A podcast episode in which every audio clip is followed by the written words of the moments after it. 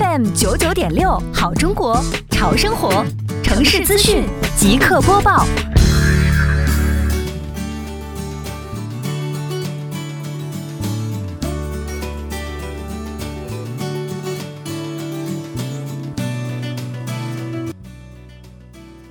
民生九九六耳朵刷资讯，一起来关注这个点位的相关内容。围绕美丽杭州创建暨迎亚运城市环境大整治、城市面貌大提升长效管理工作，杭州市西湖区双浦镇各村社持续开展环境卫生整治行动，建设清洁美丽家园。